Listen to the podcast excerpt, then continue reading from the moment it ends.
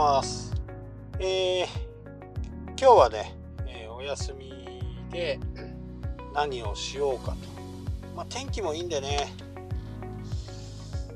何が釣れてるのか見に行くのか、キャンプ道具の、まあ、整理をね、するか、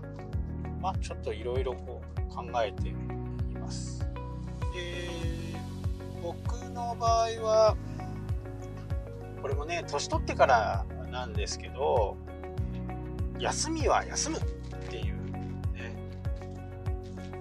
サラリーマンはね8年ぐらいだったかな。やりましたけどまあそこからはずっと自営業だったんでね。まあ今もやってますけど今はもう本当にスタッフの方がね、えー、何も言わずろいろこう取り組んでくれてるんで、まあ、会社にもね、えー、朝行って出てそのまま帰らないとか夜ね遅くに会社に戻って事務作業を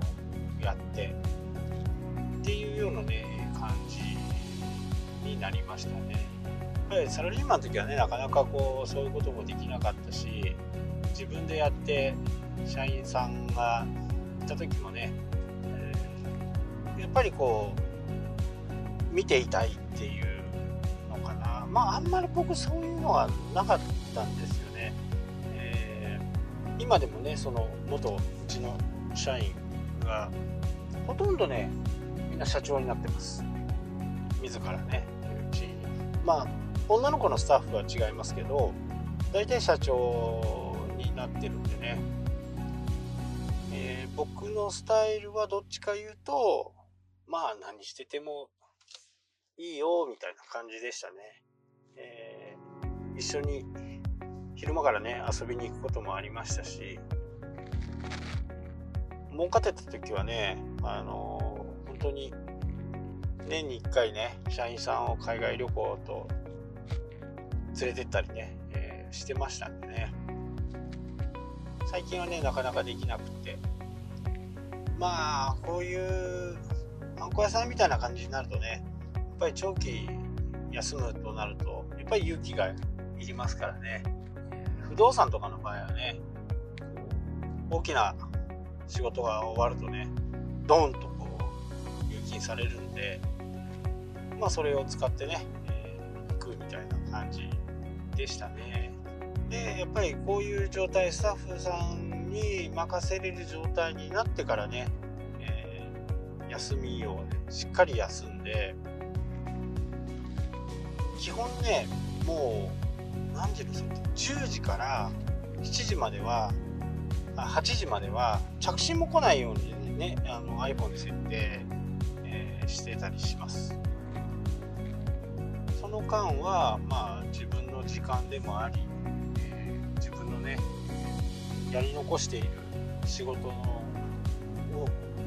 片付けるね時間でもあるんでそんな風にね使ってます。で前もねちらっと話したかと思うんですけど営業時間を短縮することでこうお客さんをね逃してしまうんではないのかっていうとこ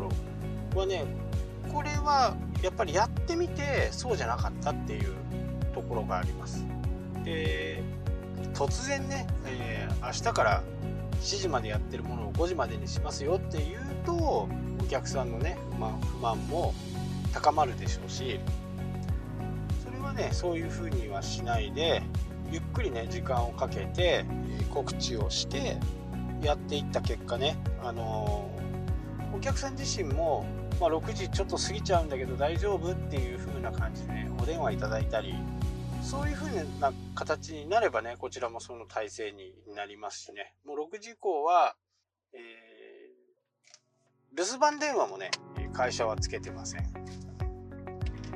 留守番電話をつけてない理由っていうのは、まあ、不動産のね物件管理の物件も、まあ、管理っていうか管理会社はちゃんといるんですけど、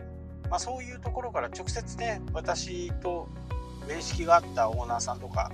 は私のところにね直接こう電話かかったかかってきたりするんですけどそれを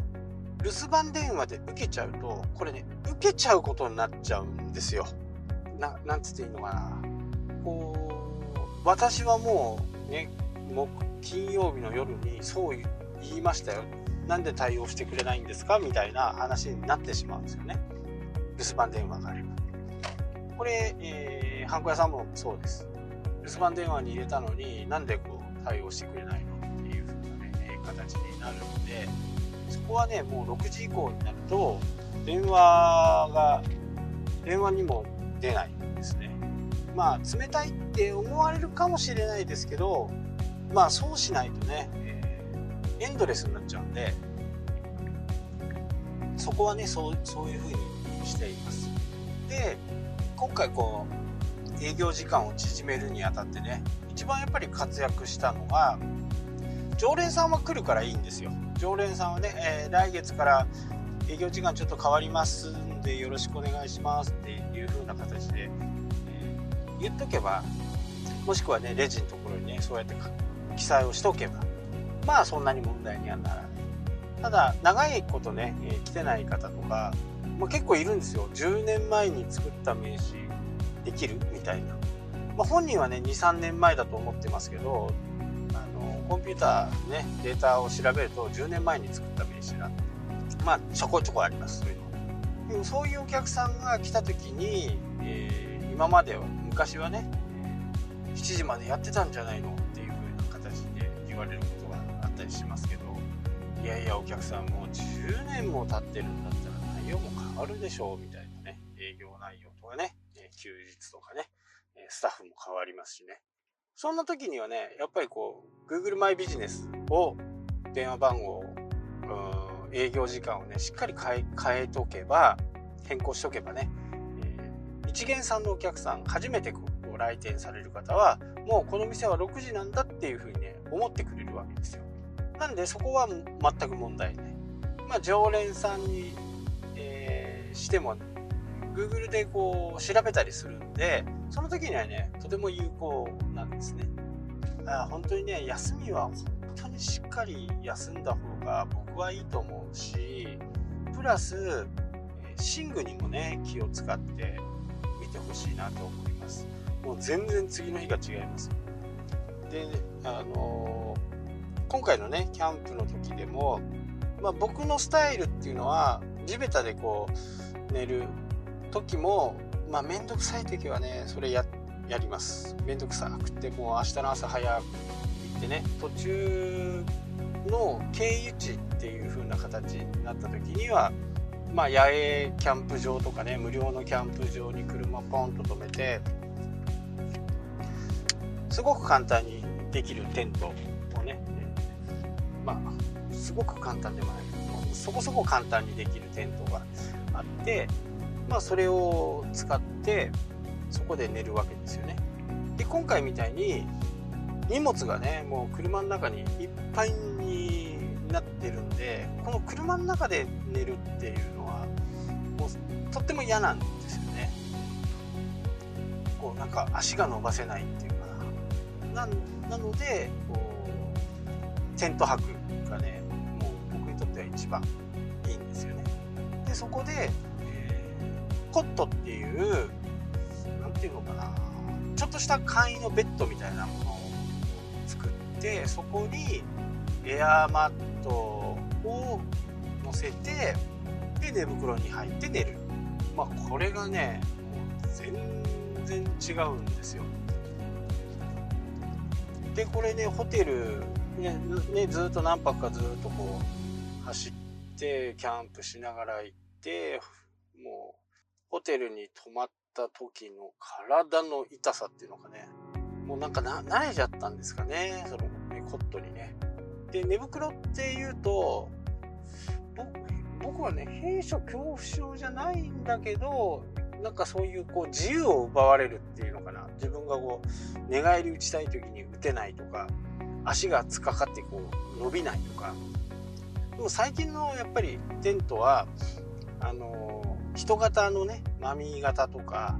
いろいろあるんですけど、まあ、封筒型とかね、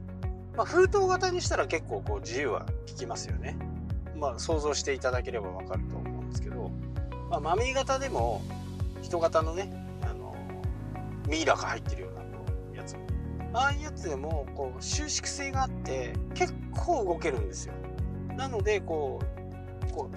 閉じ込められ感がないんですよね。なので、えー、そういうものにするとね全然睡眠の質が、えー、違います。たとえね5時間